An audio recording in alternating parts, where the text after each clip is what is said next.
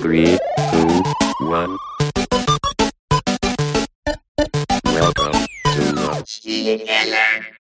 Und damit herzlich willkommen im Spielekeller, Folge 101. Dennis, wir haben die Bude voll. Jo. Alle, die uns letzte Woche hoffentlich gehört haben, wissen, was heute passiert. Ähm, für uns ist, ich glaube, es sind zwei Stunden vergangen, knapp, von der letzten Aufnahme bis hierhin. Also Ziemlich schön, genau, dass alle wieder da sind. Ähm, ja, ich würde jetzt einfach dich nicht fragen, wie es dir geht, in Nee, der Annahme, dass sich in zwei Stunden nicht viel in deinem Leben verändert hat. Lass mal Smalltalk weg. Dominik und Marco sind mit am Start. Genau.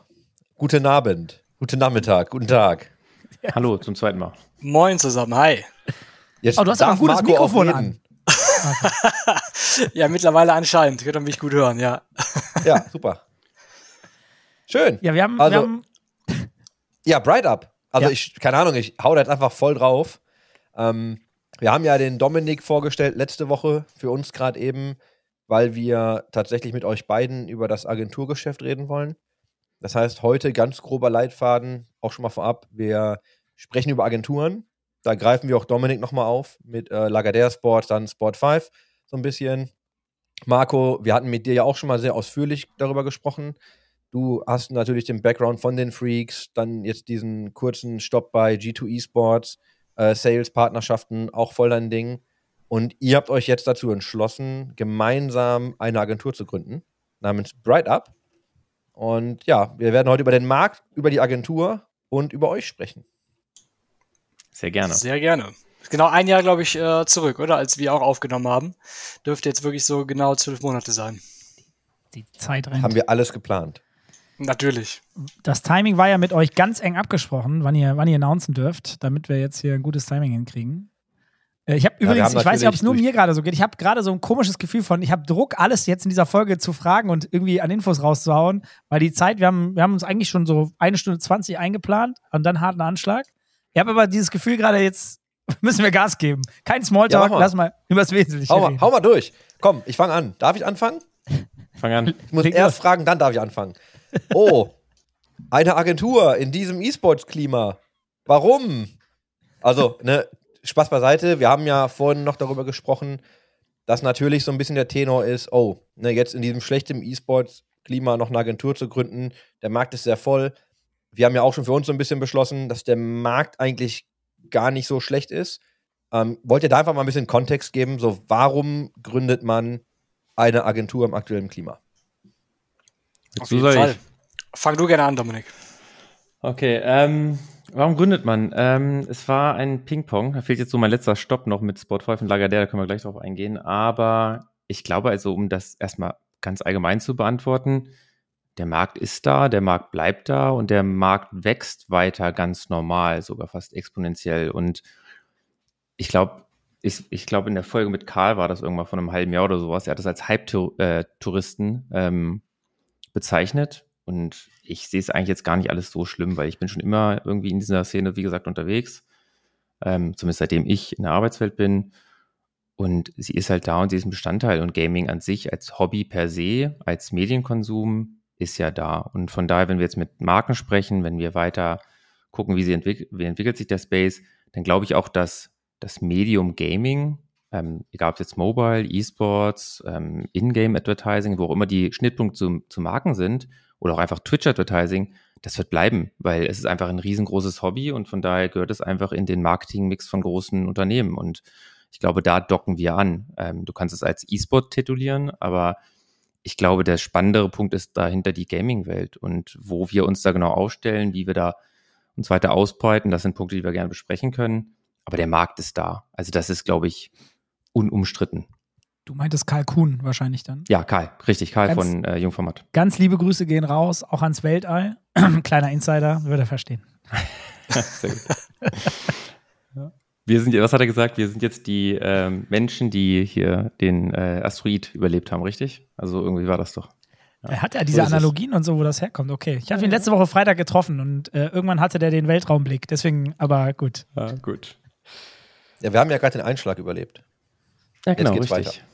Also, wie gesagt, also ich glaube, der, der Markt ist da und äh, das ist nicht das Problem. Das Problem ist eigentlich nur, dass ähm, es viel Irreführung, ein paar schlechte Deals gab, ähm, viel Investorengeld, wodurch einfach falsche Geschäftsmodelle aufgebaut wurden. Also ich glaube, da spielen einfach extrem viele Faktoren und ich glaube, wäre nicht dieser Hype entstanden, es wäre sogar besser gewesen und ich glaube, wir hätten dann einfach ganz langsam gleichmäßig nebenbei gewachsen und es wäre halt im Marketingmix oder so angekommen.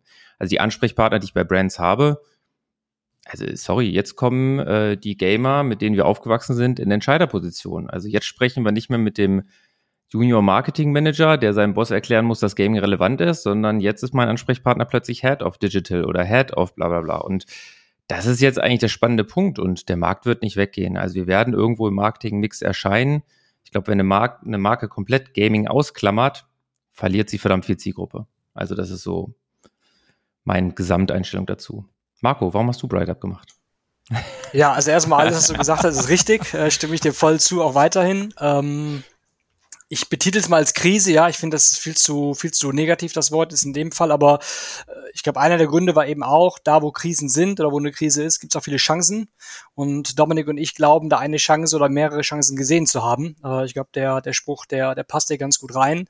Ähm, der Markt wächst, der Markt ist weiter da. Alles das, was Dominik auch gesagt hat. Ich glaube, diese Art Konsolidierung, die gerade stattfindet oder die letzten Monate da war, da habt ihr beide ja auch schon viel in dem Spielekeller hier drüber gesprochen war sicherlich auch irgendwo notwendig oder es war klar, dass das irgendwann passieren würde. Ich glaube, Chris, du hast ja mal damit äh, gesagt, du sagst seit zehn Jahren gefühlt, da kommt jetzt bald äh, die Konsolidierungsphase. Mhm. Jetzt ist sie tatsächlich mal da. Ähm, und wenn wir auch jetzt mal vom E-Sport sprechen, natürlich auch hier heute, ich glaube, es sind viele andere Industrien ja genauso gerade, die schwierige Zeiten durchleben. Ich gefühlt die ganze Welt durchlebt gerade schwierige Zeiten wegen verschiedener, auch, auch nicht so schöner politischer Themen, die da gerade auf der Welt passieren. Ähm, aber wir glauben weiter an unsere Industrie. Ähm, da ist ganz viel möglich. Und da werden wir sicher auch heute drauf, drauf eingehen, auch so ein bisschen die Konkurrenzsituation ähm, zu uns jetzt auch mit unserem Kern, den wir anbieten. Aus unserer Sicht ist auch nicht so richtig da. Da gibt es auch noch genug Platz äh, aus unserer Sicht. Und ja, da versuchen wir das jetzt eben in unserem Netzwerk und unserer Expertise. Das wäre jetzt auch tatsächlich ein bisschen die nächste Frage gewesen, also zumindest die Richtung. So, was hat euch denn jetzt aber dazu bewegt, auch wirklich zu gründen? Ne, also nicht euch eine Agentur ja. irgendwie anzuschließen, sondern wirklich zu sagen, okay, wir haben jetzt so viel Expertise, wir haben jetzt das Know-how, wir haben das Netzwerk. Und du hast gerade von diesen Chancen ähm, gesprochen, die du gesehen hast oder die ihr zusammen gesehen habt. So, was war dann so der ausschlaggebende Punkt zu sagen, du, wir machen es einfach selbst? Ja. Ich mache mal weiter, Dominik, dann kannst du diesmal ergänzen oder, oder, oder was noch dazu hinzufügen. Ist ein sehr komplexes Thema tatsächlich. Äh, ich glaube, du, Chris, hast es eben auch schon mal angesprochen. Nur ein Jahr äh, G2 oder was? Oder Dennis, ich weiß es gerade nicht mehr. Ähm, es war alles gar nicht so geplant, ne? wie das immer so im Leben ist. Ähm, ich glaube, das darf ich hier auch sagen. Das ist ja was, was wir auch gerne in der Öffentlichkeit irgendwie mittlerweile teilen. Das war Ende letzten Jahres. Ähm, da kam Dominik auf mich zu, der mir mitgeteilt hat, dass er potenziell Sportfrei verlassen wird, ähm, sich gerade im Markt ein bisschen umhört und ähm, da haben wir uns zusammengesessen, gesetzt, äh, weil er ein bisschen Input von mir haben wollte. Ähm, was mich damals super gefreut hat. Wir kennen seit über zehn Jahren jetzt. Ähm, waren jetzt aber jetzt, würde ich sagen, nicht so, so eng, sondern wir haben uns respektiert, waren immer sehr offen miteinander und kannten uns eben. Und da haben wir halt gesprochen. Und so ein bisschen dann ganz am Ende kam dann so, ja, und ich habe noch eine Option, ich könnte mich auch selbstständig machen.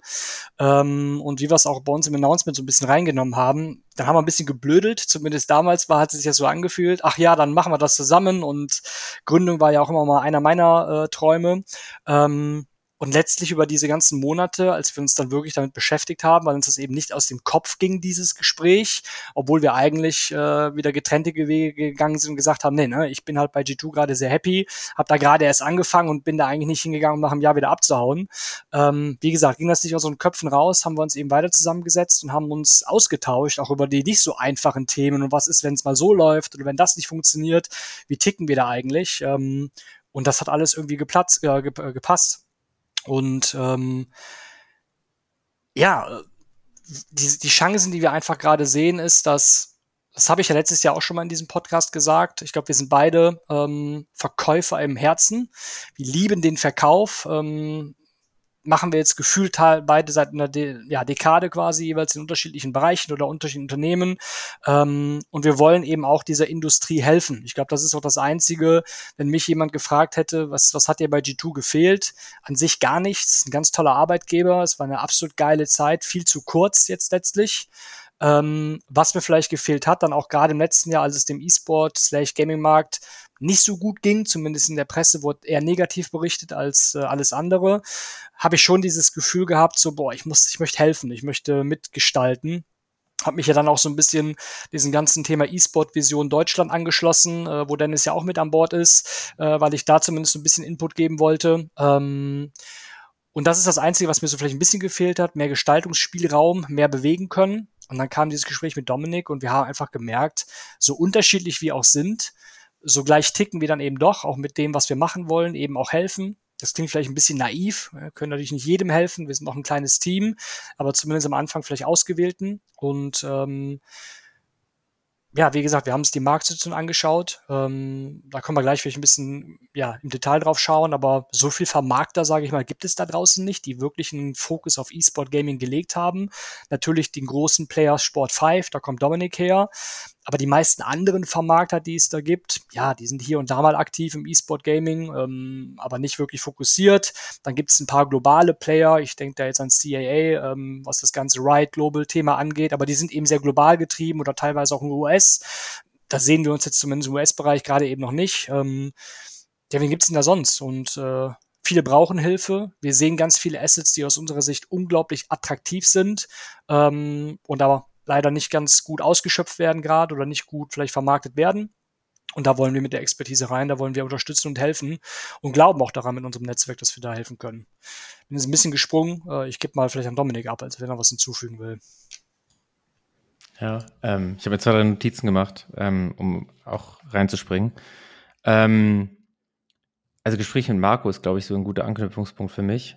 Ähm, ich hatte mich halt, wie gesagt, irgendwann im Mitte letzten Jahres entschieden, dass halt Spotify wahrscheinlich nicht mehr die Option für mich ist. Und hatte dann angefangen, mich im Markt umzuschauen, umzuhören, was im Grunde genommen Optionen sein könnten. Aber ich war in so einem Dilemma, dass, also einmal gibt es nicht viele gleichwertige äh, Vermarkter. Also Spotify, was wir da erreicht haben, ist ja unglaublich. Also ist ein großes Team, können wir auch gerne mal gleich, wie gesagt, darauf eingehen. Ähm, bin sehr stolz darauf und das ist auch eine, ja, eine tolle Errungenschaft. Aber es war halt nicht mehr mein Weg. Und ähm, wenn ich jetzt den Weg eingeschlagen hätte, zu einem anderen Vermarkter, zu einem anderen Medienhaus zu gehen, wo ich auch Angebote hatte, dann wäre es dasselbe von vorne gewesen. Es gibt zwei Szenarien. Entweder ich bin nicht erfolgreich, dann ist ein Zwei-Jahres-Stop, der gut bezahlt ist, oder ich bin erfolgreich, dann baue ich etwas potenziell auf, was enden könnte für mich ähm, wie Spot 5 im Grunde genommen. Also, dass ich mich da einfach dann unter gewissen Aspekten nicht mehr hundertprozentig wohlfühle oder dass sich eine Entwicklung nimmt, die ich nicht mehr mit steuern kann. Ähm, also das ist so der Hintergrund, ähm, was so die Entscheidung sind. Dann hatte ich im Grunde genommen mir Angebote angeschaut, vor allem aus der Szene, also einfach Gaming-Agenturen, Entertainment-Agenturen, ähm, in die Richtung mich entwickelt. Es waren tolle Angebote dabei, aber ich hatte irgendwie nicht so etwas, wo ich das Gefühl hatte, das ist so genau das. Und ich bin dann auf zwei Optionen sehr weit gekommen, wo ich gesagt habe, okay, das passt. Und dann gab es nebenan eigentlich immer einen, der mich belagert hat oder zwei Personen, die mich belagert haben und gepusht haben, halt ähm, doch mal was eigenes nachzudenken. Also nachdem sie gehört hatten, dass ich halt offen wäre, für mir neue Sachen anzuschauen, waren halt Hendrik und Johannes da von Instinct, ähm, die gesagt haben, sei doch mutig, mach das. Also Hendrik, der im Grunde genommen das gemacht hat, aus Freaks rausgegangen ist, was eigenes mit Henning und äh, Henno aufzubauen, der hat halt unglaublich viel auf mich eingewirkt, hat gesagt, sei doch mutig, du hast kein Risiko. Das Risiko tragen wir oder tragen im Grunde genommen deine Geldgeber, ähm, die im Grunde genommen dir ermöglichen, sowas aufzubauen. Und dafür ähm, es aus. Du baust dir was eigenes auf, du kannst alles vermischen, was du hast, Gaming-Kultur, Sales-Kultur. Guck, wie weit du kommst, wenn du glaubst, dass das irgendwie übereinander legbar ist. Und da hatte ich halt im Grunde genommen ich glaub, sechs, sieben Jobangebote, wo ich mich aus, wo ich hätte was aussuchen können, was erstmal krass klingt in der derzeitigen Situation, aber es ist halt Sales. Sales wird momentan gesucht ohne Ende und alle wollen irgendwie, ja, im Grunde genommen, die Leute, die einen Track Record haben, die sind, glaube ich, relativ gefragt auf dem Markt. Und dann habe ich immer wieder das Gespräch gesucht zu neuen Leuten, also zu Freunden, zu Businessleuten. Wie würdest du dich in meiner Situation entscheiden? Und das absolut komische war, dass natürlich viele in ähnlichen Positionen sind und ich dann dort auch wieder Jobangebote bekommen habe oder halt gefragt, komm doch zu uns, mach doch dies. Und ich wusste nicht mehr wohin. Ich wusste, ich habe keinen richtigen Rat bekommen oder sonst wie. Und dann habe ich Marco getroffen und dachte, mit Marco kann ich ganz offen sprechen, der ist bei G2, der ist glücklich, da wird nichts passieren, der wird mir einen richtig guten Rat geben. Ich weiß, dass ich sogar mit Chris in der Zeit ein Gespräch auch noch hatte. Und ich, ich wusste nicht wohin. Ich war wirklich so ein bisschen, ja. Und dann kam Marco und dann war Marco, der im Grunde gesagt hat, boah, Selbstständigkeit wäre mein absoluter Traum. Also das wäre was, würde ich sofort machen. Ich weiß noch nicht, wie ich starten soll. Und ich war überhaupt nicht auf dem Trip, weil ich bin eigentlich so die typische Nummer zwei. Ich pushe gerne, ich bin zu chaotisch, zu schnell wechselnd, ich suche neue Horizonte. Und das ist, glaube ich, für eine alleinige Geschäftsführung nicht so das Optimale manchmal. Ich weiß nicht, wie ich mich entwickeln werde, wie auch immer. Und Markus für mich halt auf gut Deutsche Bank, der ist eine Konstante, der ist halt sehr ruhig, sehr strukturiert. Und so kenne ich ihn halt aus dem, aus dem Kosmos. Auf der anderen Seite, Marco kenne ich halt, wie er schon selber gesagt hat, jetzt seit 13 Jahren sind es übrigens, weil er hat irgendwann 2011, 2012 bei mir halt bei Razer gepitcht. Da war er ESL-Verkäufer und hat mir gesagt, dass ich in ESL investieren muss. Also daher kennen wir uns ursprünglich. Ähm, und dann hat sich das so nebeneinander hergezogen. Also ich wusste immer, was er macht, weil ich halt mit Micha auch relativ eng war. Da war dann Marco als Zwischenstopp. Dann ist er jetzt bei G2, wo Albon und Rummer sind. Also es war immer so Überschneidung ich wusste immer, wie Leute über ihn denken, aber ich habe nie mit ihm gearbeitet. Und dann fing halt ein Austausch an. Also so ist es im Grunde angefangen. Und wir haben halt gemerkt, dass wir unglaublich ähnlich an Kunden rangehen, aber komplett verschieden arbeiten und komplett verschiedene ähm, Akquise-Methoden haben. Und das ist das Spannendste an dem ganzen Konstrukt, weil wir haben dasselbe Verständnis für eine Partnerschaft, aber wir haben unterschiedliche Arbeitsweisen. Also sowohl vom Charakter her als auch in der Akquise. Und das ist etwas, wo ich halt das Gefühl habe, ich kann unglaublich viel wieder lernen. Ich will immer lernen. Und gleichzeitig können wir etwas bauen, wo wir beide Bock drauf haben, dass das Ökosystem unterstützt, was wir so lieben. Also was, was, wo wir davon überzeugt sind, dass es funktioniert. Dann lass uns einmal vielleicht kurz den Kreis schließen, nur dass wir das gemacht haben. Ähm, du hattest ja deine Phase noch bei Lagardère Sports und Sport 5, Dominik. Magst du vielleicht einfach nur dann auch als Überleitung einmal erklären, was du da noch gemacht hast und welche Themen da quasi gebaut wurden? Und dann können wir ja von da aus direkt in Bright Up überführen. Sehr gerne. Ähm, ich kann das probieren und ich möchte jetzt, wie gesagt, auch wieder das, was ich aus der letzten Folge gesagt habe, ähm, ich versuche das ein bisschen abzuschwächen und wenn es irgendwie interessiert, dann können wir es gerne nochmal im Detail ausführen. Aber ich versuche jetzt neutral rauszugehen, einfach um niemand auf die Füße zu treten. Ich arbeite da nicht mehr, ich bin halt nicht mehr angestellt. Von daher, ich erzähle gerne so ein bisschen die Geschichte und Detailfragen. Gucken wir mal, wie wir so durchkommen. Ähm, also generell, ich, wie gesagt, bin bei Riot raus, bin ähm, von Moritz Altmann dann im Grunde genommen rübergezogen worden ähm, zu Sport 5, damals lag er Sports.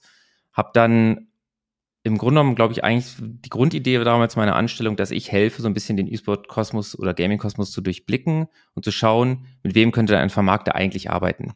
Also Sport 5 hatte damals ja schon längst angefangen. Die haben schon seit anderthalb, zwei Jahren sich das Thema angeschaut, haben versucht, das intern zu platzieren, strategisch zu machen. Ist ja nicht so, dass ich irgendwie gekommen bin und das hat angefangen, sondern es waren vier Leute, also Kolja Eckert, André Fleckel, ähm, Thomas Ottel und Moritz Altmann, die es gepusht haben intern unter der ganzen Hand und Schutz von Roland, äh, äh Roland, Robert Müller, Entschuldigung.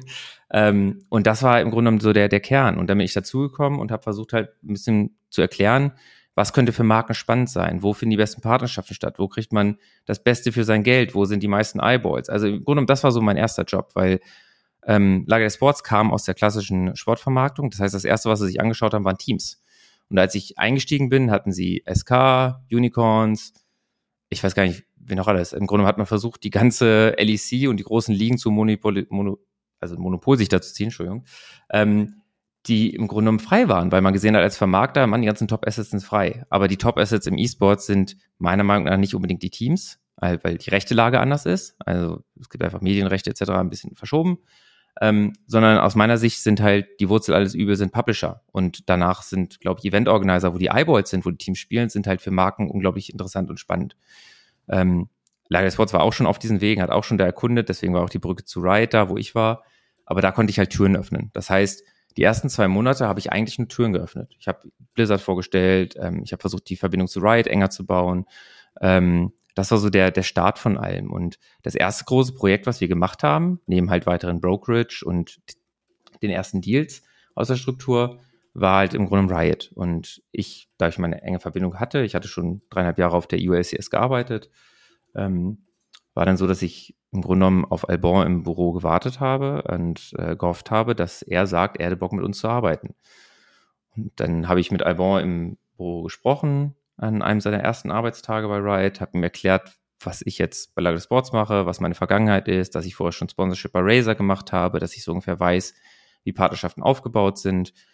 Und ähm, gegenüber saß ein sehr erfahrener Mensch, der für Coca-Cola gearbeitet hat und für Havas gearbeitet hat und sonst wie. Und dachte sich wahrscheinlich, was will der Jungspund? Der hat keine Ahnung von Brand Marketing. Hatte ich auch nicht. Aber ich hatte das Glück, ihn zu treffen. Und letztendlich hatten wir vertauschte Rollen, weil ich saß plötzlich in der Agentur und er saß beim Publisher. Und ich musste für ihn eigentlich nur Türen aufmachen oder wir als äh, Lagardère. Und er hat sie mit Brand-Expertise nach Hause gebracht. Aber für mich war das halt das Riesenglück, weil ich konnte von einem Menschen lernen, der wusste, wie man mit Marken arbeitet und hatte mit ihm unglaublich viele Meetings halt. Äh, und gleichzeitig hatte er auch, glaube ich, das Glück, dass er am Tisch immer jemanden hatte, der das Spiel in der Tiefe kannte und den Kosmos in der Tiefe kannte. Das heißt, wir haben eigentlich so ein bisschen Rollen vertauscht bei jedem Meeting. Ähm, dieses Kernteam auf der LEC war im Grunde genommen dann Moritz Altmann, Thomas Ottel, ich von Sport 5 Seite und dann Romain Bijar, Nicolas Popov, der jetzt die Vermarktung von der LFL, also Webedia, ein Partnerships-Team macht, ähm, und Albon, also ein Sechsergespann, das im Grunde gestartet ist. Ähm, und das war unser erstes großes Projekt, was wir eigentlich zum Rollen gebracht haben. Und ähm, natürlich, Albon steht da als Flaggschiff vorne, aber wir waren sein Team. Wir haben von ihm gelernt, wir haben das gebaut. Und auf der anderen Seite, jetzt habe ich so viel bei Albon und LEC geredet, auf der anderen Seite hatten wir natürlich also auf Spot 5 Lage der Seite den Zugang zu den Vertrieblern. Und in meinem ersten Jahr, also ich würde mich auch heute, Marco hat eben so lapidar gesagt, wir sind so Salesmenschen. Ich würde mich heute noch nicht als Salesmensch sehen, witzigerweise. Marco ist das viel mehr Salesman. Ähm, ich war, habe mich eher als Consultant gesehen. Das heißt, das erste Jahr bin ich wirklich trotz schwangerer Frau und Kleinkind zu Hause, also zweites Kind schwanger und äh, erstes Kind da, ähm, hatte ich 187 Reisetage im ersten Jahr. Also ich bin nur mit Sport 5, Lager der Sportsvertrieblern, hin und her gereist. Also durch, quer durch Europa, in Paris und in allen möglichen deutschen Städten hatte ich das unglaubliche Privileg, mit Unmengen von Sportvermarktern, also Vertrieblern, von Kunde zu Kunde zu tingeln und als der E-Sport-Nerd oder Geek oder was auch immer vorgestellt zu werden, der einem die Welt erklärt. Und ich glaube, ich habe auch nicht alles perfekt gemacht und wahrscheinlich auch ein bisschen Hype mit kreiert oder was auch immer, aber ich habe versucht, ehrlich zu, zu bearbeiten und dadurch auch wieder weiter in das Netzwerk gestellt. Und ich hatte halt das Riesenglück auch zu sehen, wie unterschiedlich Vertriebler verkaufen. Also von dem, der die Deals auf dem Bierdeckel macht, bis hin zu der, der einen 40 Slider vorbereitet für den Ersttermin. Und ich glaube, da konnte ich mir überall so ein bisschen was nehmen. Ja, und das ist dann so durch und durch gegangen. Ich bin dann halt immer mehr in tief, tiefer in Sales reingerutscht, wurde immer mehr zum Eigenvertriebler, habe dann die Marken aufgebaut, die ein Lager der damals nicht bearbeitet hat, also alles endemische, von Razer über, keine Ahnung, HP und ich weiß nicht, alles in die Richtung halt. Das war so das Kerngebiet, wo mit dem ich bei Sales angefangen habe, aber auch da, es war ja irgendwie so Kontakte der Kontakte und Freunde und Consultants. ähm, das war nicht wirklich Sales, sondern es war irgendwie so, ja, Netzwerken. Und da habe ich dann angefangen, eigene Deals zu machen. Das heißt, ich habe dann damals, keine Ahnung, Nvidia und PUBG Global Championships gemacht oder Dota Disney Major mit äh, damals auch Markus Holzwig AMD oder Epos. Also das ist so mein Einstieg gewesen, eigentlich in den Eigenvertrieb. Ähm, und gleichzeitig dann halt das Privileg gehabt, bei anderen mitzugehen und die Deals zusammen mit Albon zu, zu steuern und hinzuleiten, wie in Pringles in die LEC. Zum Grunde genommen, also Vertriebler von Spot 5, der es, oder der das aufmacht, den Kontakt, ich, der auf E-Sport-Seite berät und dann kommt ein Albon-Prozess rein und macht daraus eine, eine, Aktivierung, eine Partnerschaft, ein ganzheitliches Bild für eine Brand. Und so war der Prozess damals. Und da haben wir Foodlocker reingeholt und Pringles reingeholt und alles mögliche in die Richtung. Und ich selber bin dann halt auch größer geworden, also von, den, von dem, wie ich das den Kosmos verstanden habe und habe da halt globaler gearbeitet nebenbei, also Brokerage betrieben auf den endemischen Marken. Das heißt, keine Ahnung, ja drei oder vier habe ich HP und die LCK gemacht oder also mit dem koreanischen Sport 5 Kollegen dann zusammen. Aber ich habe die Marke dahin gebracht. Er hat mir dann geholfen, das vor Ort dann nach Hause zu bringen. Oder ein T1 Steel Series war ich auch zum Beispiel. Oder HyperX European Masters. Also es hat sich so alles in die Richtung skaliert, dass ich viel Endemisches gemacht habe, weil das irgendwie so frei war in der Vermarktung weltweit. Und nebenbei habe ich dann halt auch angefangen, Marken anzugehen, die nicht typisch Sport gebucht haben. Also ein Ferrero zum Beispiel macht fast gar kein Sportmarketing, und dann habe ich das auch als, also im System gesehen, dass das im CRM frei war und habe da mich reingegraben, weil ich das halt für ein Gaming Fit gesehen habe. Das heißt, dann kamen irgendwann non-endemische Deals dazu, wie Ferrero und Prime League oder Chupa Chups und K-Corp oder Chupa Chups und Excel. Das sind so Brücken, die ich dann angefangen habe zu bauen und zu, ja, so ein bisschen in Sales einzusteigen oder tiefer da reinzugehen. Ähm, ich glaube immer noch, dass es kein klassisches Sales ist bei mir, sondern sehr viel halt einfach, ich liebe dieses Thema und ich könnte jetzt nicht einfach Sales in einem anderen Thema sein, aber ich verstehe das in der Tiefe und ich glaube, das nehmen mir halt viele Brands ab und ich versuche da auch wirklich nur das zu verkaufen, was ich selber zu verstehen, also selber verstehe. Ich bin auch kein E-Sports-Experte, ich bin Experte für bestimmte Titel und für bestimmte Ecken des Kosmos. Aber genau das macht, glaube ich, aus, wenn man so etwas nur berät, dass es auch werthaltige Partnerschaften sind und die meisten meiner Partner sind eigentlich noch drin. Also das kann ich, glaube ich, mit Stolz behaupten. Ja, und das ist Also- so, wie mein Werdegang war. Ich finde auf jeden Fall äh, 187 Reisetage, ähm, Ja, wenn man die mal hatte. Alter Vater, das ist, klingt, das klingt wie eine Zahl, das ist extrem viel. Vor allem, wenn du Familie zu Hause hast. Und also ich weiß, da war jetzt sehr viel Kontext dabei, ne, der super war. Ich, das ist jetzt einfach nur gerade so hängen geblieben. Ich finde, das ist, das ist halt echt absurd viel. Ähm, vor allem unter den Bedingungen. Ähm, ich würde jetzt sagen, Hut ab. Wir wollen ja gar nicht immer so krass zelebrieren, dass man irgendwie nur so hasselt und unterwegs ist. Aber ich stelle mir das extrem schwierig vor, ähm, so viel unterwegs zu sein mit Familie zu Hause. also, sorry, du hast mir Dennis, Nee, nee, nee, nee, antworte erstmal. Also ich will dazu zwei Sachen sagen. Erstmal, ich hätte das nie machen können ohne meine Frau. Also allein schon alles nebenbei zu machen. Kinder und Familie und Haus und allem Po, das funktioniert nicht, wenn das halt irgendwie im Hintergrund alles ruhig ist. Ähm, und das zweite ist, es ist kein Hasseln. Also Hasseln ist für mich irgendwie, wenn du, keine Ahnung, so stelle ich mir das vor, wie in so einem dummen Hollywood-Film, wo der Jurastudent irgendwie 80 Stunden macht, damit er sich überhaupt beweist und nur Kaffee kocht. Ich habe immer was gemacht, was mir Bock gemacht hat. Das, das hat sich nie nach Arbeit angefühlt. Also keine Ahnung, ich bin zu einem Meeting mit L'Oreal nach Paris gefahren und saß sechs Stunden im Zug. Ja, ich hätte auch einfach chillen können oder diskutieren können, ob das Arbeitszeit ist, aber es hat mir halt Bock gemacht, dann auf LinkedIn Kontakte hinzuzufügen und weiter zu pushen, zu überlegen, Berichte zu lesen, gucken, wie die ESL momentan Partner einbindet.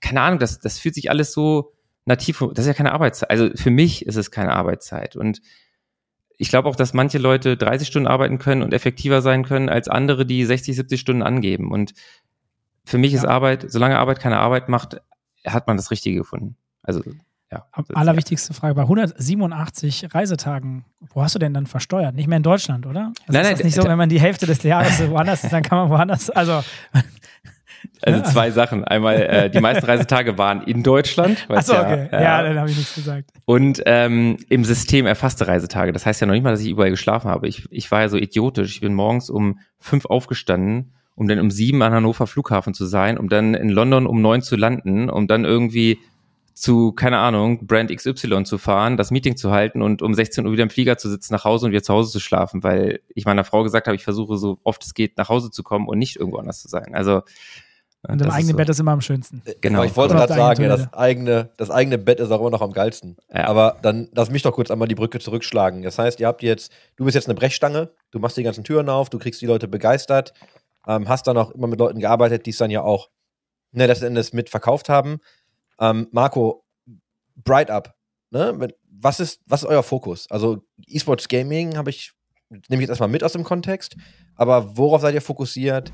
Ähm, und was schaut ihr euch vor allem an im Ökosystem? Also habt ihr da schon bestimmte Felder, die ihr besetzen wollt, oder macht ihr jetzt erstmal tendenziell alles im Bereich E-Sports Gaming? Welche Services habt ihr quasi dahinter? Ja, absolut. Ähm, ja, also wie du gesagt hast, der, der Core, und das ist ja nun mal auch unser, unser Kern, ähm, wo wir unser Netzwerk haben, ist halt eben E-Sport und Gaming. Das wollen wir vor allem natürlich jetzt äh, beackern, sage ich mal. Aber wir haben auch gesagt, ähm, wir nennen das ein bisschen angrenzende Entertainment-Formate. Ähm, schauen wir uns auch sehr gerne an. Ähm, heute Abend, ihr habt es eben schon mal angesprochen, startet die Baller League. Ähm, die wäre jetzt für mich zum Beispiel angrenzend. Äh, ne, da ist Eintracht Spandau mit dabei, äh, wie viele wissen. Da sind verschiedenste Influencer aus unserer irgendwie Industrie mit dabei.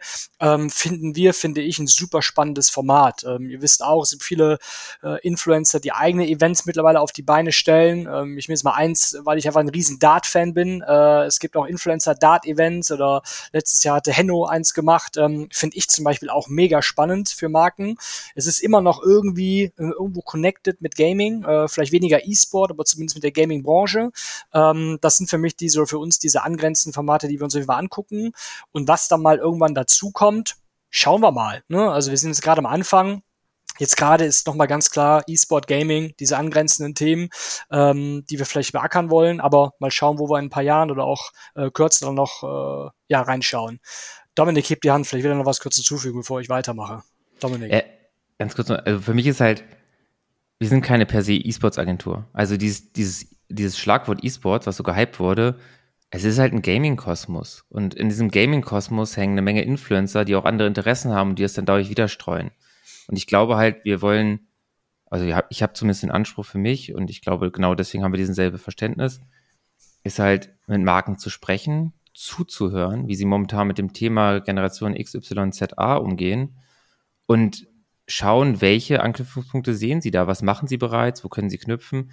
Und da möchte ich eigentlich nur unser Netzwerk nutzen von Marco und mir, um zu schauen, auf der anderen Seite, was für Produkte gibt es gerade, die selber es nicht schaffen, überhaupt laut genug zu sein, dass es bei Marken ankommt. Und da gibt es so unglaublich viele geniale Sachen. Also Dennis hat jetzt schon ein, zwei Brücken in der letzten Woche gebaut für mich, die, die ich mega spannend finde. Und wenn ich dann sehe, dass auf solchen Produkten gar keine Partner sind, ich, ich muss nicht mal in irgendeine Konkurrenz zu Spot5 oder zu irgendwem tre treten, um einfach nur im Ökosystem geniale Deals und geniale Pakete zu finden, die, die man Marken unterbreiten kann. Und das ist eigentlich so für mich das, was Marco eben als angrenzende Bereiche benannt hat.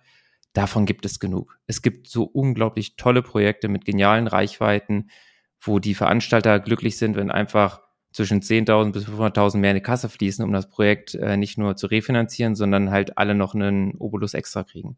Und da wollen wir unterstützen. Auf beiden Seiten Mehrwerte leisten, den einen mehr Geld in die Tasche zu schaufeln, die es vielleicht gar nicht erwartet haben, und auf der anderen Seite Brandside Opportunitäten aufzeigen, die sie gar nicht auf dem Schirm haben können. Und das ist, glaube ich, so der Anknüpfungspunkt zwischen E-Sports, Gaming, Influencer, Musik, Sport, was auch immer.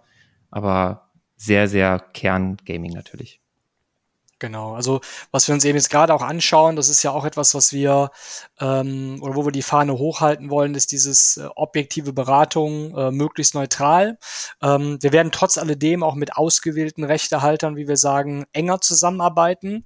Äh, wir wählen diese Rechtehalter eigentlich ausschließlich danach aus, ähm, ja, dass sie entweder schon eine Art Marktführerschaft haben oder besonders auch, ähm, wie soll ich sagen, entwicklungsfreudig sind, äh, sich Innovationen anschauen ähm, oder wo wir einfach auch der Meinung sind, mit dem, wo wir glauben, was wir einschätzen können, mit der Expertise, die wir ähm, hoffentlich haben, ähm, da sehen wir einfach etwas. Da sehen wir ganz viel Potenzial. Das ist gerade unterrepräsentiert. Da sind äh, viele tolle Möglichkeiten, vielleicht mit Marken auch was aufzubauen aufbauen.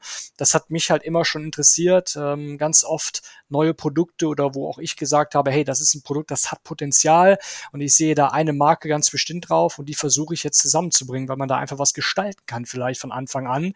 Und dann fängt man eben auch mal klein an und entwickelt es eben gemeinsam. Ähm, das wird so ein bisschen der, der, die erste Hausaufgabe jetzt sein. Aber wie Dominik auch schon gesagt hat, der erste Schritt für uns ist jetzt gerade unser Netzwerk aktivieren zu unserer ja, erneuten Überraschung eigentlich. Nicht, dass wir damit auch die letzten Monate schon drüber gesprochen haben, aber wir merken auch jetzt in den ersten äh, Wochen, unser Netzwerk oder unsere Netzwerke überschneiden sich gar nicht so viel, wie wir auch vielleicht dachten. Ähm, sehr unterschiedlich tatsächlich, was für uns erstmal positiv ist, weil wir noch mehr Potenzial haben, als wir äh, dachten aus unseren eigenen äh, Netzwerken gerade.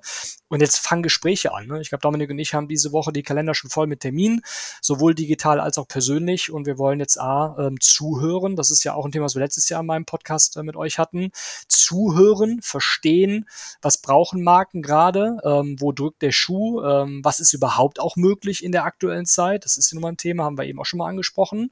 Und dann schauen wir in unserem Portfolio, sage ich mal, A, diese Rechtehalter, die ich angesprochen habe, mit denen wir etwas stärker zusammenarbeiten, passt es da vielleicht?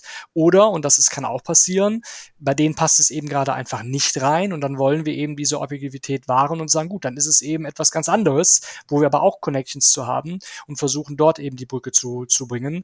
Immer mit dem Ziel, dass wir langfristige Partnerschaften bauen. Ich glaube, dafür stehen wir beide auch, ähm, wenn man sich so unsere Historie anschaut, wo hoffentlich alle Seiten, nicht nur die Brands, sondern auch der Rechtehalter glücklich und happy sind. Ähm, und eben auch genau, einfach mal klein anfangen und dann über die Jahre, über die Monate aufbauen. Ähm, und du hattest ein bisschen gefragt, äh, Chris, so was sind so unsere Services?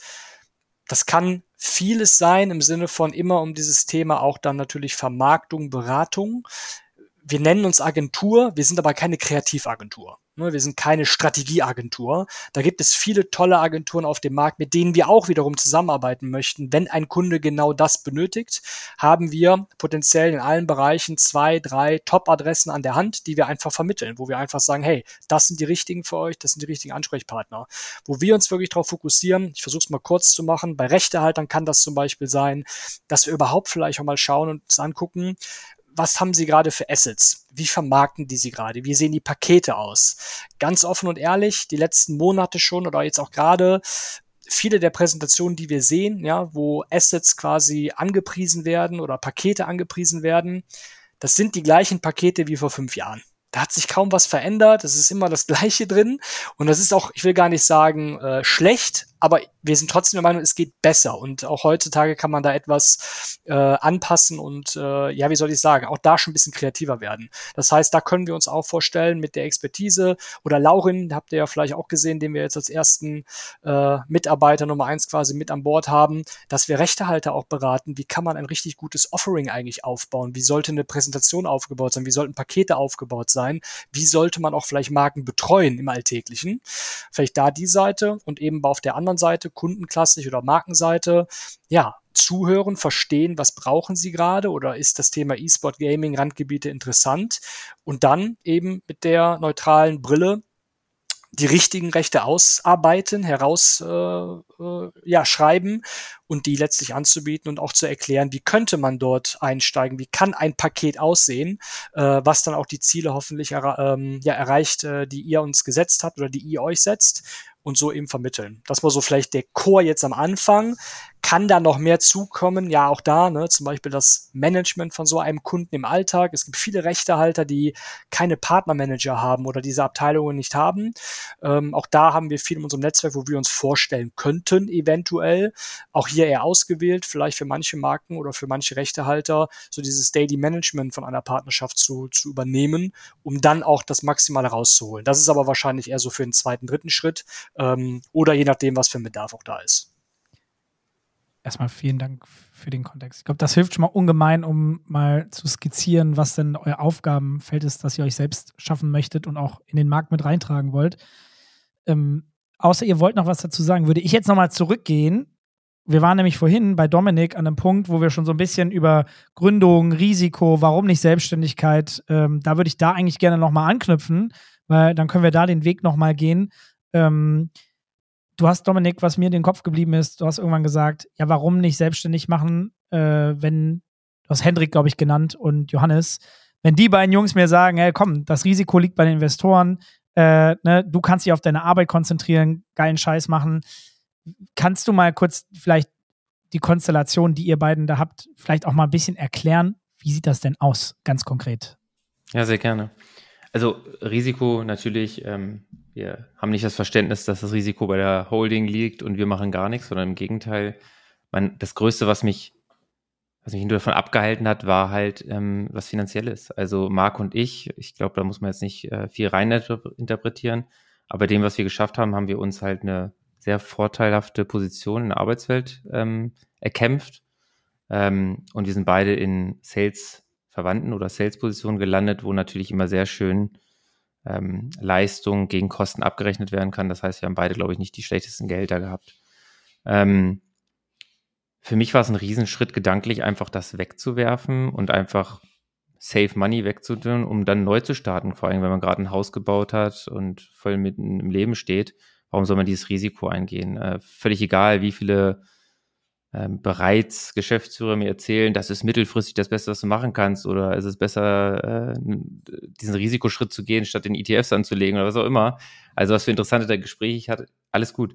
Aber für mich war es halt, das hat mich davon abgehalten. Also ich wollte nicht diesen für mich gefühlt Rückschritt machen, in ein Risiko gehen, wenn ich in einer Safe Bubble gutes Geld verdienen kann. Und ja, mein Arbeitgeber verdient mehr, aber ich kann mich nicht beschweren, mir geht's verdammt gut. So ungefähr war mein Gedankengang.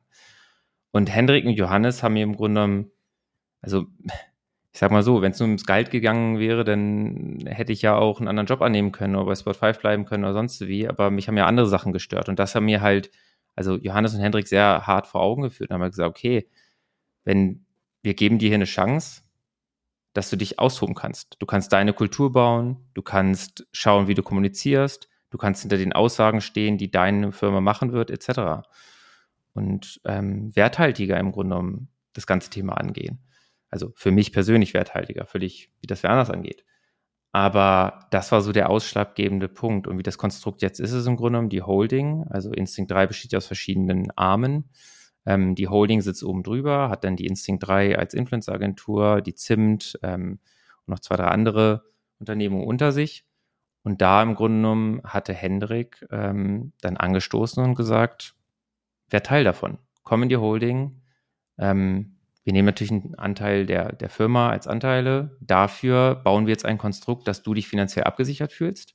Also so, als ob du Angestellter bist, nur halt mit dem Benefit, dass danach dir was gehört. Ähm, und ich hatte aber immer noch eine riesen Angst davor, weil ich halt per se eher chaotisch, flippig, verrückt bin, also vom Gedankengang her, und nicht der typische Gründer. Das haben ja auch andere im Netzwerk äh, bestätigt immer wieder, haben gesagt, also, Dominik, alle, du pusht, du arbeitest, aber du bist nicht der typische Gründer. Ich glaube aber, das ist auch nicht der typische Gründungsweg, weil ich halt auf einem Kissen gründe, in anderen. Also ich gehe ja nicht in dieses Risiko, in was andere gehen, außer natürlich, dass ich einfach wieder Gas geben muss und dass ich mich beweisen muss. Und mit Marco an meiner Seite, und da ist die Brücke zu Marco, ist es einfach so, dass ich jemanden gefunden habe, der, wo ich sofort gesagt habe, ich, also wir müssen gar nicht darüber diskutieren, ob Marco angestellt ist oder nicht, sondern er ist Teil des Ganzen. Und für mich mir geht es da nicht um die finanzielle Bereicherung oder um die alleinige Stimme oder Macht, sondern wenn wir schaffen, etwas zu bauen, was Bestand hat und wo wir, glaube ich, eine ähnliche Ansicht haben, wie wir mit Mitarbeitern, Kultur und allen möglichen anderen Aspekten umgehen, dann kann das echt genial werden. Also dann kann das richtig Spaß machen.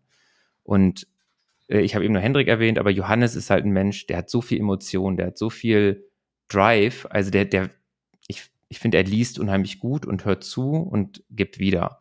Und also Johannes und Hendrik gleichen sich da auch unglaublich gut aus. Also während Hendrik halt hypen kann, kann Johannes relativieren, bauen und äh, sozusagen alles dann konstruieren. Und dann sind wir halt durch diese, also diese verschiedenen Level gegangen. Ich hatte zwischendurch, also währenddessen noch meine anderen äh, Prozesse, also andere Möglichkeiten weiter aufgebaut. Und ich hatte Johannes zwischendurch sogar einmal offiziell abgesagt. Ich habe gesagt, ich mache das nicht, ich kann das nicht, ich traue mich das nicht, das geht nicht. Und dann im Grunde genommen irgendwann hat es Klick gemacht. Johannes ist dran geblieben, hat Argumente geliefert, hat mir eine Million Fragen beantwortet. Und dann sind wir da gelandet, wo wir jetzt gelandet sind. In einem Konstrukt aus Holding, Marco und mir, ähm, mit einer Absicherung, mit einem Cashpool, den wir im Grunde benutzen können. Marco und ich haben beide den Anspruch, diesen Cashpool in keinster Weise irgendwie auszunutzen, sondern vorher stabil zu werden und dann halt weiter zu striven. Und momentan habe ich ein sehr, sehr gutes Bauchgefühl. Also es macht Spaß. Also wir, wir haben das Brand-Netzwerk, wo das Geld sein muss und es ist einfach da, weil es ist Marketing-Geld immer auf alle Fälle da. Wir müssen es halt nur zu uns leiten. Und auf der anderen Seite haben wir genug Rechtehalter, die brennen und die coole Projekte haben. Und das müssen wir jetzt einfach schaffen, auf die Straße bringen und das in, so schnell wie möglich. Und das ist so das Ziel, was wir machen. Wir haben das ja mit dem Hendrik damals auch so besprochen. Er hat ja ein bisschen erzählt, ähm, wie die eine Instinct 3 aufgebaut ist mit den einzelnen Ventures. Habt ihr da denn jetzt eine Erwartungshaltung auch an euch, dass ihr, also Agentur werdet zum Beispiel für eine Eintracht oder dass ihr Clients ranholt für eine Zimt oder für Brave? Also seid ihr jetzt quasi auch die Go-To-Agentur für die existierenden Ventures oder ist das ein nettes Add-on, wenn es funktioniert, ist aber gar nicht die Erwartungshaltung? Also ich springe da mal drauf, weil das war tatsächlich so der Anfangsdiskussion, die ich mit Hendrik und Johannes hatte. Ich habe keinen Grund gesehen, eine Instinct Holding 3 zu gründen. Also erstens, es klingt total bescheuert, sowas mal zu sagen. Ich, hatte das Angebot schon von zwei anderen Investoren vorher, also mich selbstständig zu machen, aber ich habe es ja auch abgesagt. Und ich habe mit Hendrik und Johannes einfach ein unglaublich gutes Bauchgefühl. Also einfach, wie sie mit ihrer eigenen Company umgehen, was sie für Ansätze haben, etc. Ich finde das spannend. Ähm, was aber vieles Entscheidende war, sie sind auf meine Forderungen eingegangen. Also ich habe von Anfang an gesagt, ich werde nicht in der Instinct Holding gründen, wenn ich jetzt per se nur Instinct Assets bevor, also bevorteilen muss oder sondern als erstes stellen muss. Für mich ist halt, der Markt funktioniert, der Gaming-Markt, wenn ich neutral verkaufen kann, weil da draußen einfach verdammt viele geniale Produkte sind. Wenn ich jetzt auf ein Produkt gefercht werde, dann bin ich nicht mehr der beste erste Ansprechpartner für meine Brands. Also wenn ich jetzt einfach der Instinct-Verkäufer werde, warum zum Teufel sollen denn noch Endemic Brands mit mir sprechen oder ein Ferrero mit mir sprechen oder sonst wie? Das macht keinen Sinn. Das heißt, ich muss mir eine gewisse Neutralität bevorhalten. Ähm, auf der anderen Seite, die Instinct hat coole Assets. Also Eintracht Spandau ist eins der coolsten Assets, wenn es um Reichweite und E-Sports-Verknüpfung geht. Also das kann man smart lösen. Ich glaube, Marc und ich können da auch noch Mehrwerte leisten, wie wir das dann noch mehr brandmäßig ausrichten können. Es sind große Ambitionen dahinter, es sind coole Köpfe dahinter, es sind schöne Projekte. Also das in der Portfolio zu haben, schadet nicht. Also da einen Zugriff drauf zu haben. Aber man muss auf der anderen Seite sagen, Sport 5 macht ja auch die Vermarktung von der Eintracht offiziell. Also das ist halt, das sind Überschneidungen. Wir wollen da gar nicht in andere Gehege rein, sondern wir wollen unseren Platz finden. Und alles Geld, was wir zur Holding bringen, ich glaube, das macht den Case für die Holding schöner, weil selbst wenn wir negativ laufen, aber wir bringen Geld in die Holding, na klasse. Also da müssen wir nicht drüber diskutieren, ob Marco und ich weiter indirekte Angestellte bleiben mit einem negativen Geschäft für uns selber. Das kann ein Case sein. Aber der eigentliche Anspruch ist, dass wir dem Ökosystem helfen und vielleicht einer Instinct helfen, wie sie ihre Assets noch brandgesteuerter ausrichten und vielleicht Kreativkonzepte entwickeln, die mit unserem Wissen vielleicht auf Brands besser passen. Also, dass wir die Tools verbessern und sie auch selber nutzen. Aber wir haben in unserem Leitsatz oder in unserer Partnerschaft festgehalten, dass wir neutral agieren dürfen. Wir haben keine Verpflichtungen gegenüber der Holding. Und das war uns beiden wichtig. Und das ist, glaube ich, auch der Ansatz. Und ich freue mich, dass Johannes Henrik das verstehen, genauso sehen und unser Wissen auch eher für ihre anderen, ja, anderen Firmierungen halt nutzen können. Marco, Wie hast du denn diesen. Ja. Ja, hau rein, Dennis. Achso, ich dachte, vielleicht Marco von seiner Seite vielleicht auch noch mal ein bisschen was dazu. Nee, super gerne. Ähm, ich glaube, das ist ein Thema, was ich eben auch ähm, zu kurz quasi gehalten hatte. Ähm, vielleicht ganz kurz dazu. Ähm, diese Konstellation war eben das, was für mich auch so spannend war. Ne? Nachdem ich eben äh, dann eben nur jetzt ein Jahr bei G2 war und das eigentlich anders geplant hatte. Ich glaube, was mir immer gefehlt hat für diesen Schritt, war tatsächlich der eine Partner, auf den ich mich zu 100% verlassen kann. Und ich glaube, solche Leute findet man äh, nur sehr selten. Und bei Dominik hatte ich eben genau das Gefühl, vor allem als wir uns dann auch nochmal privat getroffen haben, an einem Sonntag zum Frühstück bei ihm mit äh, Family quasi, die Frauen mal zusammengebracht haben, dass sie sich mal austauschen und so weiter.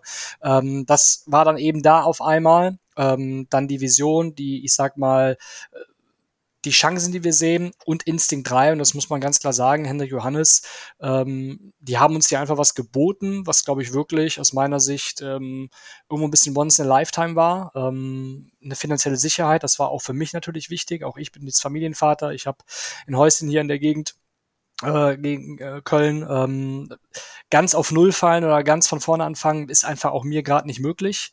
Ähm, und dann diese, diese Konstellation, dass wir trotzdem neutral arbeiten dürfen, dass wir äh, unser Unternehmen aufbauen dürfen, ähm, mit der Sicherheit, nochmal, das ist äh, schon was Einzigartiges gewesen, wo wir dann auch beide gesagt haben, also nachdem wir gemerkt haben, ah, wir passen gut zueinander, wir ergänzen uns, plus wir haben Netzwerk, plus wir sehen da Chancen im Markt, äh, die Konkurrenzsituation ist überschaubar, äh, plus das dann eben, war für uns einfach, das müssen wir jetzt probieren. Äh, ist zwar auf der einen Seite ein bisschen blöd jetzt für mich dann auch, was die Tour anging, aber die Chance kommt so vielleicht nicht wieder oder nicht in dem äh, Maße.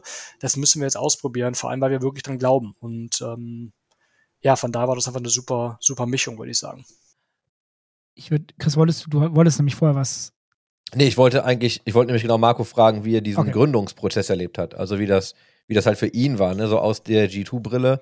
Aber Ja. das hast du ja gerade alles aufgegriffen, eigentlich primär. War nicht einfach, Also- das kann ich dir sagen. Ja. Also es gab auch da wirklich schlaflose Nächte und äh, Gewissensbisse, auch gegenüber Albor, Sabrina und wie sie alle heißen. Ähm, ich glaube, wir haben uns damals alle sehr gefreut, dass das geklappt hat. Ich habe mich sehr gefreut. Es war genau das, was ich gesucht hatte. Und wir hatten, das muss ich auch sagen, also ich zumindest hatte ein geiles Jahr bei G2.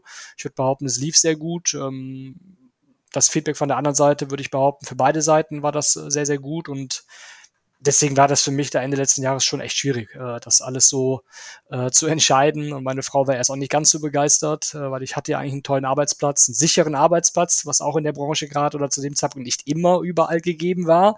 G2 steht ja nun mal wirklich im Verhältnis sehr, sehr gut da. Ähm, aber der Prozess lief trotzdem eben sehr gut und nochmal, es passte einfach alles und manchmal muss man auch diese Entscheidung treffen dann. Hab das noch richtig im Kopf? Deine Frau hat aber auch große Nähe zu Gaming und E-Sport, weil sie selbst Ja, in der Branche arbeitet ja. und das ganz gut einschätzen kann. Absolut, das auf jeden Fall, wobei sie jetzt auch keine Hardcore-Gamerin ist, äh, aber sie ist Ja, ja, nur in die Branche rein. sozusagen. genau richtig, ja, ja, sie kann das ganz gut einschätzen, denke ich, ja. Sag mal, ich spring noch mal zu Dominik rüber. Du hast vorhin ähm, viele Cases als Beispiele genannt. Was hast du in der Vergangenheit so gemacht? Und ähm, wie bist du auch dahin gekommen? Wie hast du den Grind losgelegt? Äh, während der Zugfahrt nochmal schön durch LinkedIn gegangen und nochmal Kontakte gecheckt? Oder ich weiß nicht, ob Marco das im Vorgespräch gesagt hat oder ob das vorhin live in der, in der Aufnahme war, wo, äh, wo du gesagt hast, du bist dann nochmal bei der Spobis Conference irgendwie nochmal durchgegangen. Ah, das war ein Vorgespräch. Ja, Äh, ja. Ich erinnere mich. Ne? Und dann äh, geht man nochmal durch. Man hat halt so diesen, diesen, diesen Drive und, und man hat Bock und man will irgendwie weiterkommen und überlegt sich halt, wie es geht. Jetzt eine Frage zu alten Arbeitgebern. Ich glaube, Marco, bei dir ist es vielleicht gar nicht so tragisch ähm, oder äh, gar nicht so relevant wie bei, wie bei dir, Dominik. Wie funktioniert denn das, wenn man vorher bei dem, dem einem der größten Sportvermarkter der Welt gearbeitet hat und man an vielen Kunden gearbeitet hat und jetzt in die Selbstständigkeit gibt? Gibt es da irgendwelche Klauseln? Gibt es da irgendwas, an das du dich oder ihr euch halten müsst? Oder kannst du jetzt mit jedem Kunden arbeiten, der dir beliebt? Das wäre so?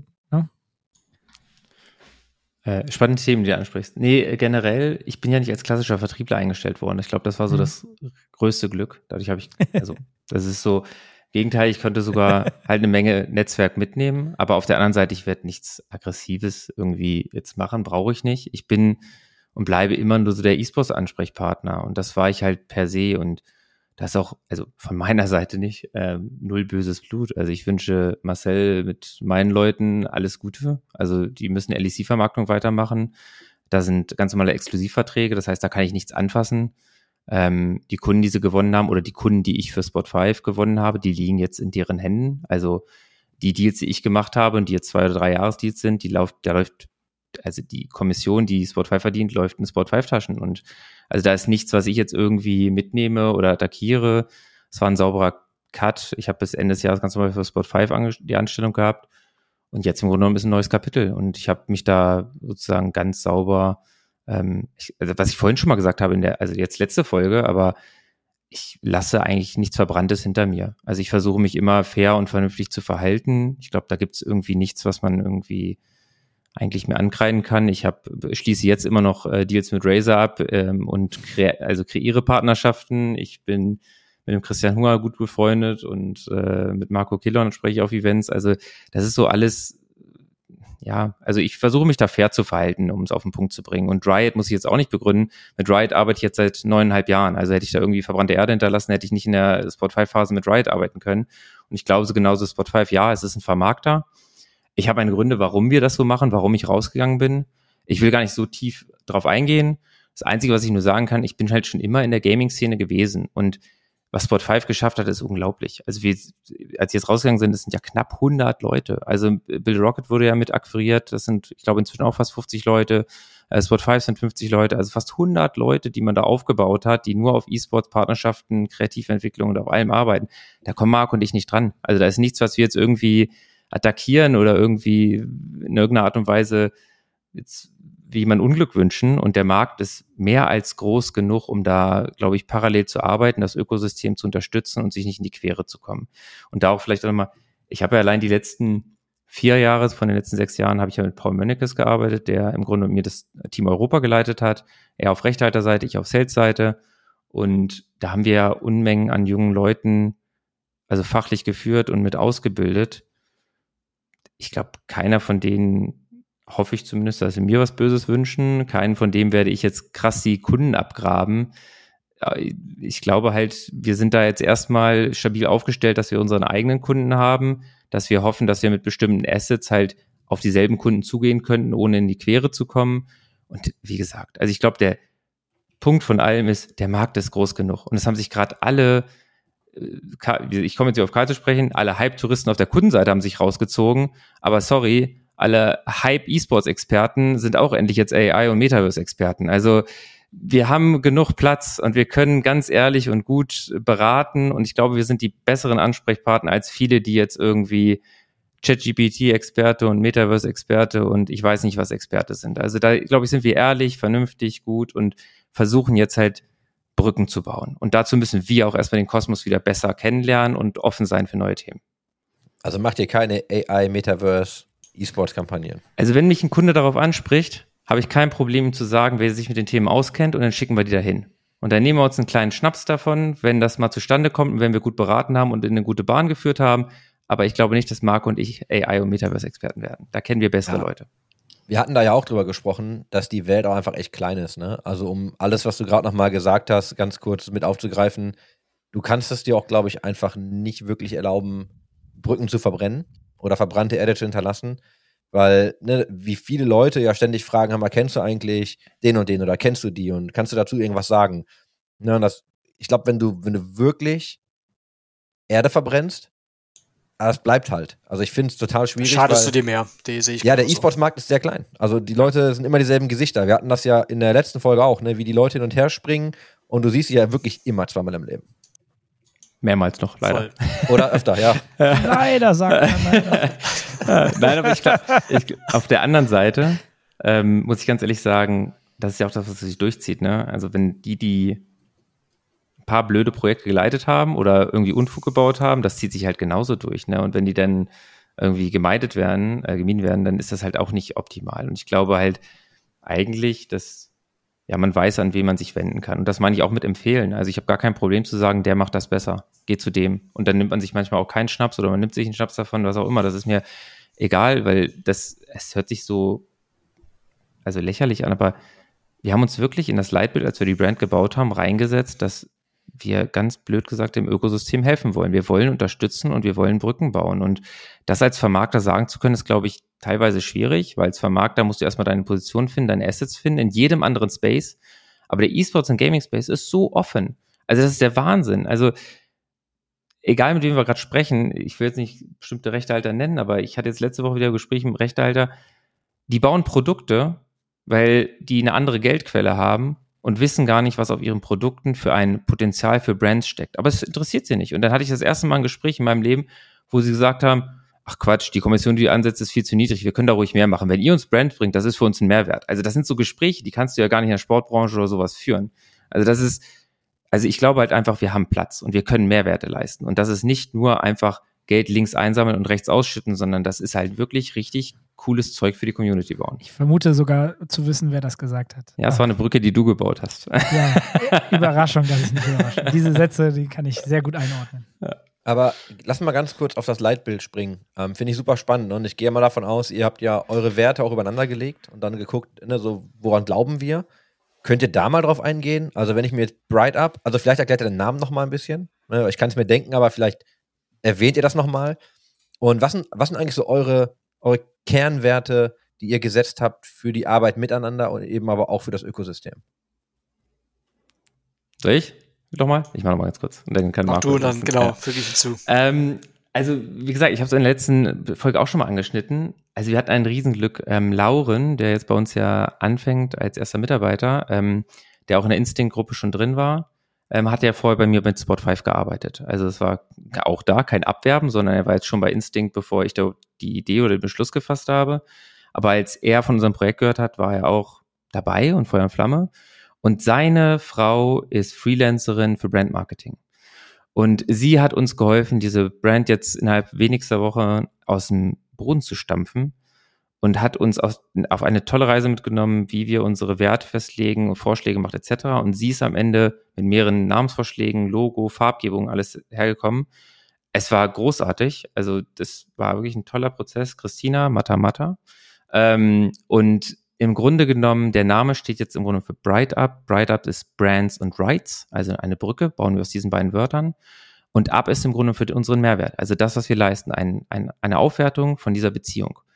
Und da wollen wir im Grunde genommen hinkommen. Also wir sind Brückenbauer. Wir sind nicht der, der die Kreativabteilung macht oder wir sind nicht die, die Produkte wahrscheinlich entwickeln werden, sondern wir sind wirklich die, die einfach nur zusammenbringen, wo es einfach zu wenig Stimme gibt. Zu wenig Vertriebsleute, zu wenig Berater, zu wenig auf der Markenseite, die sich mit dem Thema in der Tiefe auseinandersetzen können. Der Gaming Space ist einfach zu groß, im Hintergrund in einem Schatten gewachsen, als dass man ihn einfach so von Anfang an hätte verfolgen können. Und darauf können wir vielleicht auch nochmal gleich eingehen. Ich hasse das Wort E-Sport-Experte. Also das, das gibt es einfach nicht. Und man muss einfach wissen, wer für welchen Bereich ein Experte ist, um dann die besten Entscheidungen zu treffen und die besten Partnerschaften zu finden. Und das kann nur auf Netzwerk entstehen und das kann nur für mich halt, also einen Mehrwert leisten, wenn man ganz klar für sich definiert, dass man nicht der Beste ist, sondern offen dafür ist, einfach zu schauen, was in diesem Markt alles verfügbar ist. Ja, und zu den Werten kann ja Marco vielleicht noch ein bisschen mehr. Sehr gerne, ja. Ähm, so ein bisschen auch, was das Unternehmen angeht, wofür dann wir auch stehen wollen, für uns selber natürlich, aber auch für alle Mitarbeiterinnen und Mitarbeiter, die dann irgendwann mal bei uns hoffentlich ähm, mit dabei sind. Ich glaube, die Herausforderung, die wir haben, da haben wir auch viel drüber gesprochen, ist, dass wir nun mal ja eine Art Vermarktungsagentur sind. Das heißt, wir sind natürlich automatisch ähm, und das wollen wir auch sein, performance-orientiert. Wir wollen Leistung zeigen, wir wollen äh, coole Sachen äh, bringen.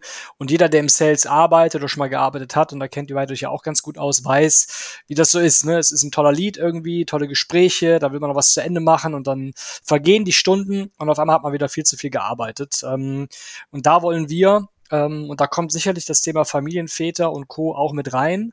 Äh, ich glaube, da werden uns jetzt viele für naiv halten, äh, als neue Gründer äh, auf das Thema Work-Life-Balance zu achten und so weiter. Aber das ist uns tatsächlich wichtig. Also nicht nur für uns beide, als auch dann junge Gründer. Ähm, wir wissen natürlich beide, dass wir sicherlich mehr machen werden als ähm, manch andere und das ist auch, glaube ich, voll okay. Äh, das wollen wir beide auch. Uns wird es aber eben sehr, sehr wichtig sein.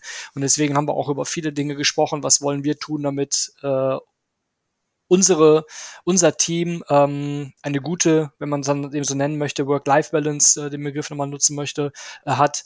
Ähm, ja, Performance ja, aber eben auch Auszeiten, Urlaub, ähm, eben nicht zu lange am Tag arbeiten. Ich das ist auch ein Thema im E-Sport-Gaming, hm, was auch zu oft zu kurz kommt. Das wissen wir, glaube ich, auch alle. Ähm, klar, wir sind eine sehr fast-paced Industrie. Ähm, Nochmal, wir brauchen Leute, die umsetzen wollen, die etwas nach vorne bringen wollen, die diese Motivation haben. Wir wollen aber eben auch sehr darauf achten, weil wir auch beide schon Erfahrungen gemacht haben, ähm, wo es aber vielleicht zu viel war. Ähm, ja, dass einfach jeder, der hier bei Bright Up arbeitet, auch ja, seine Auszeiten hat, sein Wochenende hat, seinen Abend hat, seinen Feierabend hat und so weiter. Ich glaube, da werden wir beide schon sehr hinterher sein. Ähm, ob das dann immer für uns beide auch im gleichen Maße gilt, das werden wir sehen. Ähm, aber wir versuchen zumindest auch da ähm, für unsere Familie weiter gut da zu sein.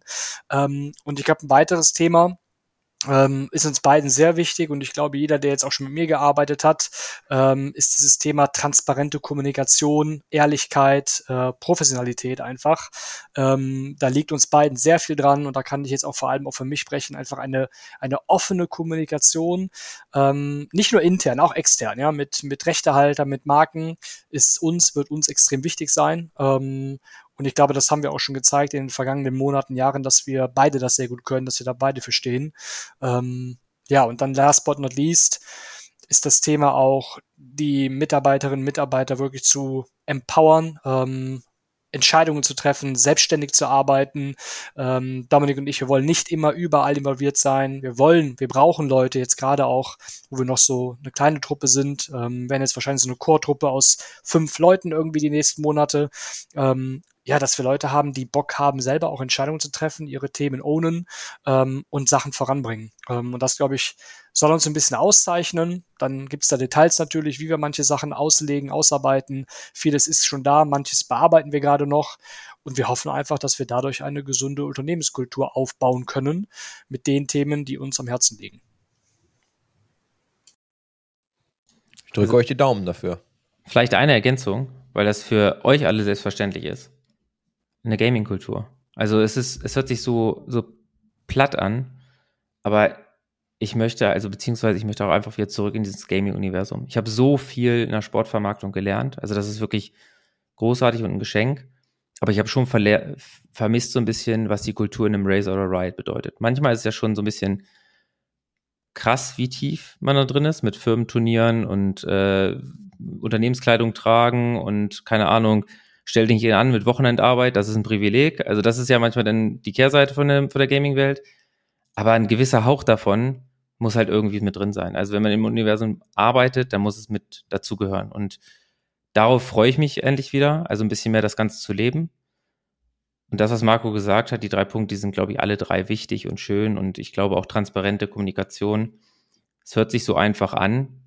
Mir wurde es mehrfach schon in meinem Unternehmensweg als äh, oder in meinem Karriereweg als Naivität sogar ausgelegt, dass ich immer transparent kommuniziere, dass ich zu jedem ehrlich bin, dass man manchmal vielleicht auch einfach mal den Mund halten sollte. Aber ich bin so und ich, ich sage, was ich denke, ich gebe dir mein Feedback und ich glaube auch, dass man nur dann sich weiterentwickeln kann. Das ist manchmal schwer, äh, gerade in unserer deutschen Kultur, aber ich habe halt in, bei Razer viel mit Asiaten gearbeitet, wo es manchmal schwierig sein kann. Ich habe bei Riot extrem viel mit Amerikanern gearbeitet, wo alles amazing ist.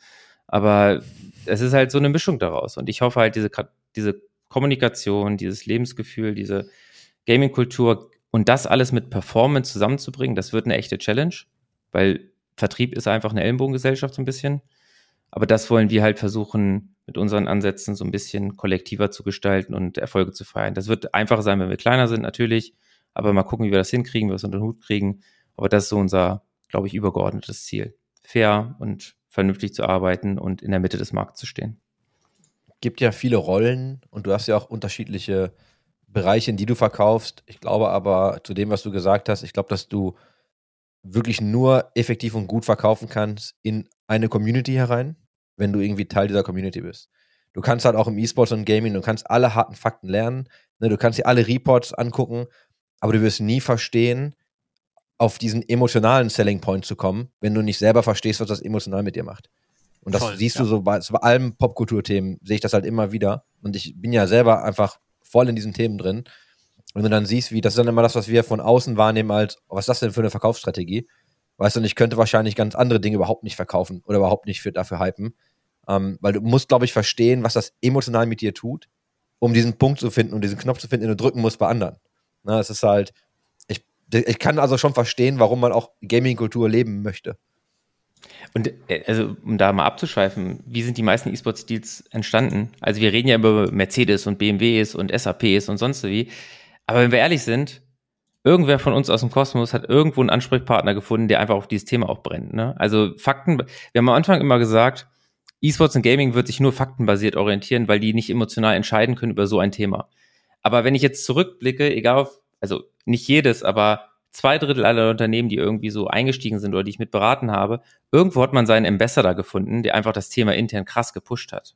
Also man, letztendlich hat man dem einfach nur alle Tools hingelegt und der hatte Bock auf das Thema. Und der ist dann zu seinem Manager gegangen, hat sich selber auf die Fahne geschrieben oder er konnte seinen Manager dafür hypen. Also man braucht irgendwie schon Leute, die auch damit noch emotional verknüpft sind. Und darauf, also das ist eigentlich so, ich glaube, der Vertriebsweg, der ähnlich ist. Aber wie gesagt, Marc und ich haben unterschiedliche Ansätze, wie man an das ganze Thema rangeht. Ähm, wir beide haben einen Track Record, dass man zumindest sagt, beide Ansätze funktionieren. Aber die Emotionalität schwingt, glaube ich, immer mit. Um, wenn wir hier, also erstmal danke, wenn wir hier mal kurz einen Punkt machen und auch noch so ein bisschen die Zeit nutzen für den Ausblick und was so die Next Steps bei euch sind. Ganz frisch gegründet. Ihr habt schon das erste Teammitglied. Ich habe auf LinkedIn schon gesehen, ihr sucht äh, Kreativkonzeptionisten, glaube ich, wenn ich das Ja, richtig ja. gelesen habe. Ähm, was geht ihr gerade an und wie geht ihr das gerade an? Ich habe einen Satz von einem von euch beiden im Kopf, vielleicht auch von beiden, äh, so Partnerships aufzubauen, das dauert irgendwie ein Jahr. Also bis man ne, von Relationship Start bis wir werden jetzt auch mal einen Deal signen. Wo, ich meine, natürlich habt ihr ein großes Netzwerk, aber wo steht ihr gerade in eurer Reise? Voll. Ich fange mal an und dann kann Dominik hinzufügen. Ich glaube, was jetzt bei uns gerade oder jetzt vor allem jetzt gerade ansteht, ist gar nicht so anders als wahrscheinlich bei vielen Neugründungen, schätze ich zumindest mal.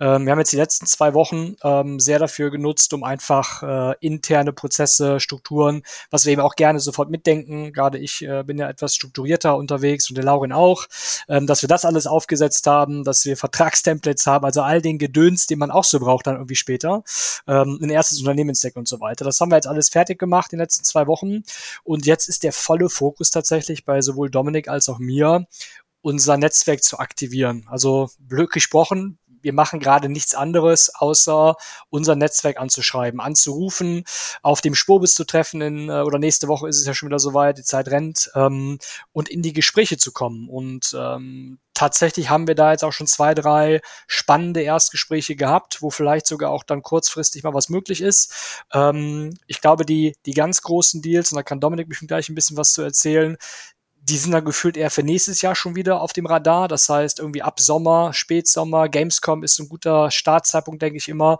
Teilweise manche Unternehmen sind vorher, vorher schon dran. Da geht es um die Jahresplanung. Ähm, darauf schielen wir jetzt natürlich auch schon mit Blick auf nächstes Jahr. Aber natürlich wollen wir auch dieses Jahr noch etwas Umsatz machen. Wie Dominik schon gesagt hat, wir haben zwar das Glück, dass wir mit Instinct eine gewisse finanzielle Sicherheit haben. Am liebsten wollen wir davon aber so gut wie nichts äh, nutzen oder anfassen, sondern wir wollen auch dieses Jahr schon möglichst alleine äh, laufen können. Und ja, deswegen ist jetzt gerade ganz offen gesprochen, äh, Kunden ansprechen, Partner ansprechen, Netzwerk ansprechen, ganz klassisch auch Kaltakquise, äh, sobald wir unser Netzwerk durchhaben ähm, und in der Hoffnung, dass wir da schon erste Möglichkeiten sehen und ich glaube, da sind sowohl Dominik als auch ich gleich ähm, und ich habe das immer schon so gelebt, wir sind auch super offen für kleinere Budgets. Ne? Also wir einfach mal irgendwo mal anfangen, äh, ausprobieren, austesten und dann schauen wir mal, wie wir das dann auch entwickeln können ins nächste Jahr hinein. Ähm, ja, und da schauen wir mal, was jetzt in den nächsten Wochen passiert ähm, und wer da so alles mit uns hoffentlich arbeiten möchte oder uns vertraut. Dominik. Ja, gerne, Dominik. Es ist so witzig. Also auch das ist mir sehr ergänzend. Ähm, ich habe mir aufgeschrieben, was Marco geschrieben hat. Telefon, Spobis, Kaltakquise.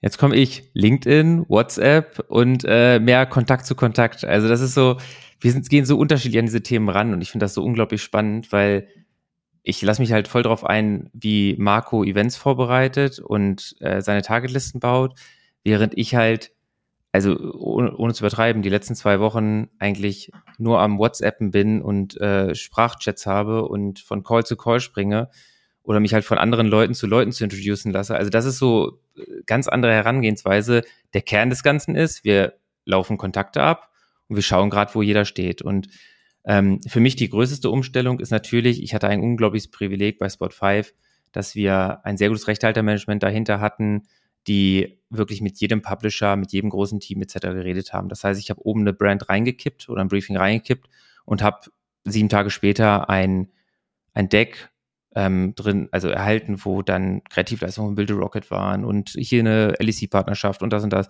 Also ich konnte halt wirklich das Ganze ausspielen.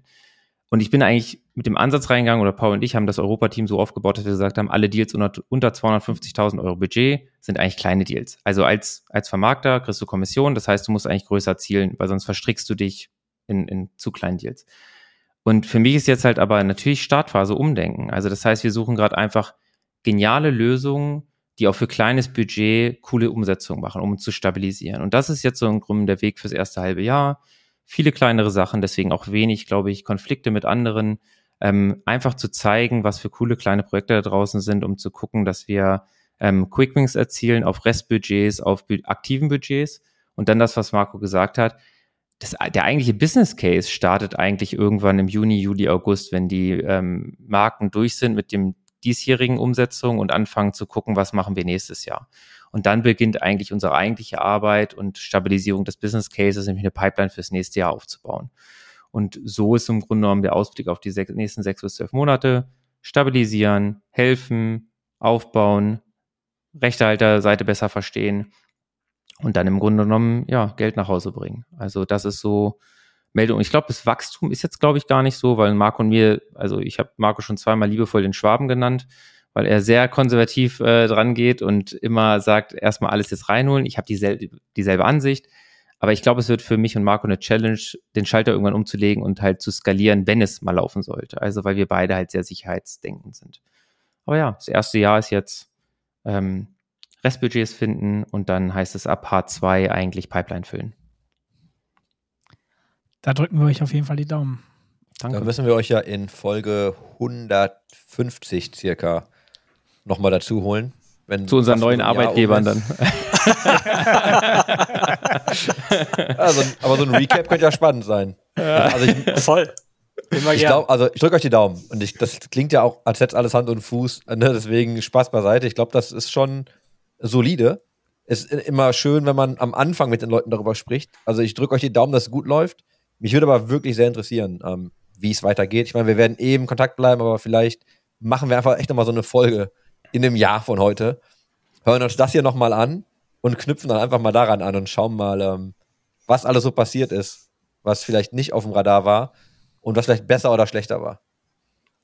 Sehr gerne. Das stehen wir ja für transparente Kommunikation, haben wir gesagt. Von daher gerne. Und es kommt immer anders, als man denkt. So ja, das sowieso. Wahrscheinlich, ja. Aber auch geil, dass ihr es einfach macht. Und ich weiß, es ist nicht einfach. Ne, jetzt sitzen wir ja wieder und sprechen über so eine Gründerstory. Und Marc, und hast ja auch gesagt, hey, das war halt nicht so leicht.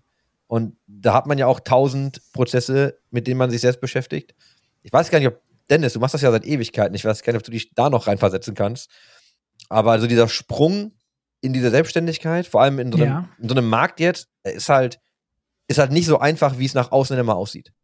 Nee. Und bei mir ist das für jeden Jobwechsel so, ne? Also auch vor zwei Jahren das Ding dann zu Collex war für mich genauso schwierig, weil ich bin auch so super sicherheitsliebend eigentlich und du fragst dich dann, ist es jetzt das Ding? Ne? Und ist es das jetzt wirklich? Und wechselt man jetzt diesen Job? Macht man das jetzt?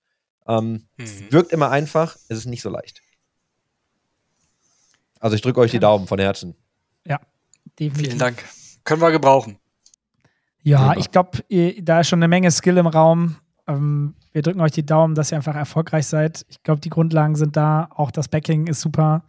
Hört sich alles nach einer sehr, sehr guten Rundengeschichte an. Dankeschön. Geil, dass ihr da wart. Habt ihr noch irgendwelche letzten Worte? Die gehören euch natürlich sehr gerne. Und wenn ja, dann jetzt. Nein, also erstmal vielen Dank, dass wir nochmal hier sein durften und dann sogar eine Doppelfolge bekommen haben, äh, mit Dominiks Folge dann noch. Ähm, hat wie immer Spaß gemacht. Lasst uns super gerne im Jahr nochmal quatschen. Dann auch ganz offen, äh, wie lief es denn im ersten Jahr? Was hat funktioniert, was hat nicht funktioniert, wie ihr schon gesagt habt. Ich bin selber schon gespannt, was wir da erzählen können. Ähm, nein, wir sind heiß, wir wollen loslegen. Ähm, mal schauen, was ihr so von uns hört die nächsten Wochen und Monate. Kann ich so nur unterstützen. Ich freue mich auf, dass das kommt. Mal gucken. Man brennt wieder. Geil. Ja, dann drücken wir euch die Daumen. Ähm, verfolgen das mit Spannung. Und äh, sprecht dann einfach im Jahr nochmal. Danke. Machen wir Danke so. euch. Danke euch. Viel Erfolg und ja, dann machen wir zu.